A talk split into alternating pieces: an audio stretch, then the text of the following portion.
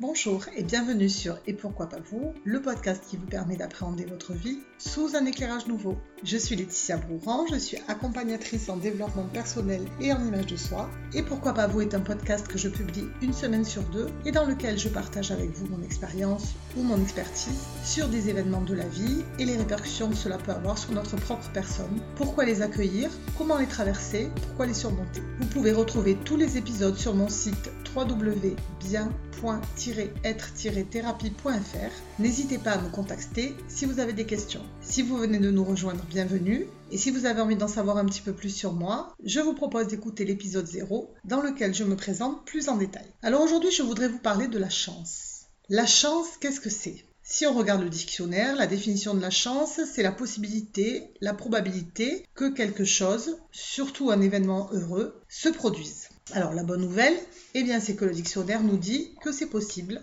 probable, et donc comme le champ des possibles appartient à nous tous, nous sommes donc tous, absolument tous concernés par la chance. Mais est-ce qu'on peut cultiver la chance? Parce que dans la vie, c'est vrai qu'il nous arrive à tous d'avoir de la chance à un moment donné. Et euh, souvent, on n'a pas trop envie d'en parler parce qu'on ne sait jamais, ça pourrait ne pas durer, on pourrait laisser passer sa chance. Donc on reste en général assez discret. Mais en fait, tout comme on cultive ces espèces de croyances négatives qui vont nous appauvrir au final et nous faire perdre confiance en nous, on peut bien sûr tout autant croire que tout est possible, c'est-à-dire avoir confiance en nous, faire du renforcement positif et cultiver du coup notre facteur chance. Par exemple, on peut dire je suis quelqu'un de chanceux. Essayez, vous verrez, c'est assez euh, perturbant pour la personne qui est en face de vous. Généralement, les gens n'osent pas trop dire que ce sont des personnes chanceuses. Alors quand on travaille sur son état d'esprit, il est possible de recentrer son attention sur toutes les opportunités qui se présentent. En premier lieu, vous pouvez vous poser déjà la question. D'abord, est-ce que vous vous considérez comme une personne chanceuse? Et euh, du coup,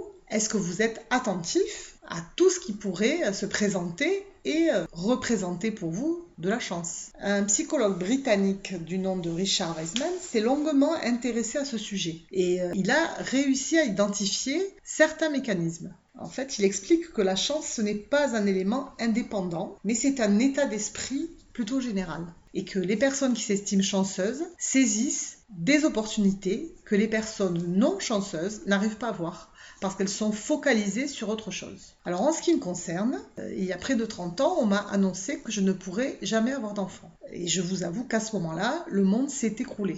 C'est comme si un tsunami s'était abattu sur moi. J'avais 25 ans et je n'arrivais pas à comprendre pourquoi moi, pourquoi ça m'arrivait à moi, pourquoi je n'aurais jamais la chance de pouvoir porter un enfant. Et je me suis retrouvée dans cette spirale très négative. C'est-à-dire que je n'avais pas du tout de chance, que j'étais euh, voilà, j'étais identifiée comme quelqu'un euh, qui portait toute la misère du monde en fait. Mais une fois le choc de cette annonce passé, qu'est-ce que je pouvais faire? Alors je ne suis pas d'un naturel à me morfondre. En général, euh, je suis un petit peu cyclique. J'ai des moments où je tombe très très très bas. Et en fait, j'ai l'impression que quand je suis très très bas, ben, il faut que je tape du pied pour pouvoir remonter. Donc du coup, eh ben, j'ai résisté. J'ai tapé du pied, je suis remontée, j'ai pris du recul. Je me suis fait aider par des professionnels, psychologues, euh, thérapeutes, pour pouvoir accepter cette nouvelle donne dans ma vie. Et je me suis dit, je suis devant le fait accompli. C'est un fait établi. Je ne peux pas avoir d'enfant. Donc comment je peux reprendre le cours de ma vie et atteindre des objectifs que je me fixe avec cette nouvelle donne? Et moi, mon objectif, eh bien, c'était de fonder une famille. Je vais faire une pause dans mon récit pour insister sur deux points. C'est important d'accepter la situation et de ne pas la subir. Et le deuxième point, c'est que agir en fonction des données qu'on a en sa possession. Et c'est comme ça que nous avons décidé d'adopter nos enfants. J'ai accepté la situation et je me suis dit comment je fais pour atteindre mon but avec les données que j'ai. Et aujourd'hui, en fait, je peux dire que j'ai eu beaucoup de chance parce que ce sont ces événements qui, au départ, m'ont semblé tragiques, qui m'ont obligé à me dépasser pour me permettre d'atteindre mon but qui était de fonder une famille. Et vous n'imaginez pas à quel point c'est gratifiant, en fait, cette réussite. Et c'est vrai, les personnes chanceuses sont plus ouvertes à tout ce qui peut leur arriver. Elles n'essayent pas de forcer le destin, mais elles se servent de ce qui leur est donné pour le transformer en une réussite personnelle. Et la bonne nouvelle, d'après toujours ce psychologue Richard Weissman, c'est que nous pouvons travailler sur nos capacités personnelles qui nous permettent d'augmenter notre taux de chance. Donc en pratique, comment ça fonctionne? Ben, Il nous dit que la première astuce, consiste à éviter la routine. Si on se force à introduire de la variété dans notre quotidien, si on sort de notre zone de confort, si on essaye de nouvelles choses, les opportunités vont se présenter. Et d'ailleurs, euh, ne dit-on pas que la chance sourit aux audacieux? Donc, osons la deuxième étape, c'est de suivre son instinct. D'après son observation, les personnes chanceuses donnent une importance majeure à leurs ressentis et à leurs émotions avant de prendre une décision. S'écouter, c'est primordial. Qu'est-ce que je ressens? Qu'est-ce que j'ai envie de faire? Qu'est-ce que mon instinct me dit de faire? Où est-ce qu'il me guide? Alors je ne sais pas si vous connaissez Philippe Gabillier.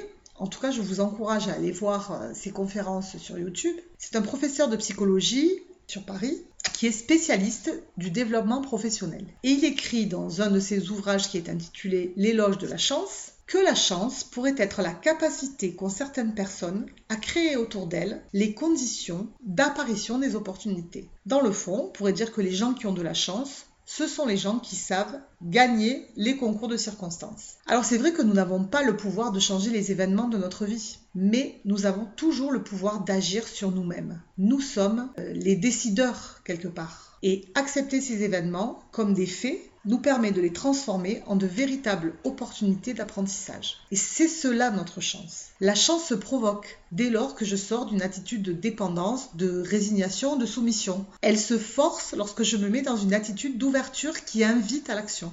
Il vous faut donc rester optimiste, voir le bon côté des choses. Il y a un proverbe d'ailleurs qui dit À toute chose malheur est bon. On peut dire qu'il y a toujours plusieurs lectures des événements. C'est la fameuse histoire du verre à moitié vide ou à moitié plein, selon la posture qu'on choisit. Finalement, voir euh, le plein dans le vide, c'est important. Et encore plus en ce moment, toujours à cause de cette pandémie que l'on subit. Qu'est-ce que je fais de cet événement? Comment je peux agir sur lui Le dépasser? Donc pratiquez la gratitude pour que votre taux de satisfaction et de bonheur augmente rapidement. N'oubliez pas non plus que nos erreurs sont une chance et peuvent devenir de formidables occasions d'apprentissage et de créativité si nous décidons d'en faire quelque chose. Alors parfois, accordez-vous le droit de vous arrêter, de respirer en conscience, d'accepter les émotions présentes. Prenez le temps d'analyser et d'identifier ce qui par le passé vous a aidé à vous en sortir et à puiser dans vos propres expériences passées. Je suis certaine qu'elles vous donneront la chance d'ouvrir de nouvelles perspectives positives. Et après tout, pourquoi pas vous? Je vous invite à laisser vos commentaires et vos questions si vous en avez. Je ne manquerai pas d'y répondre dans un prochain épisode.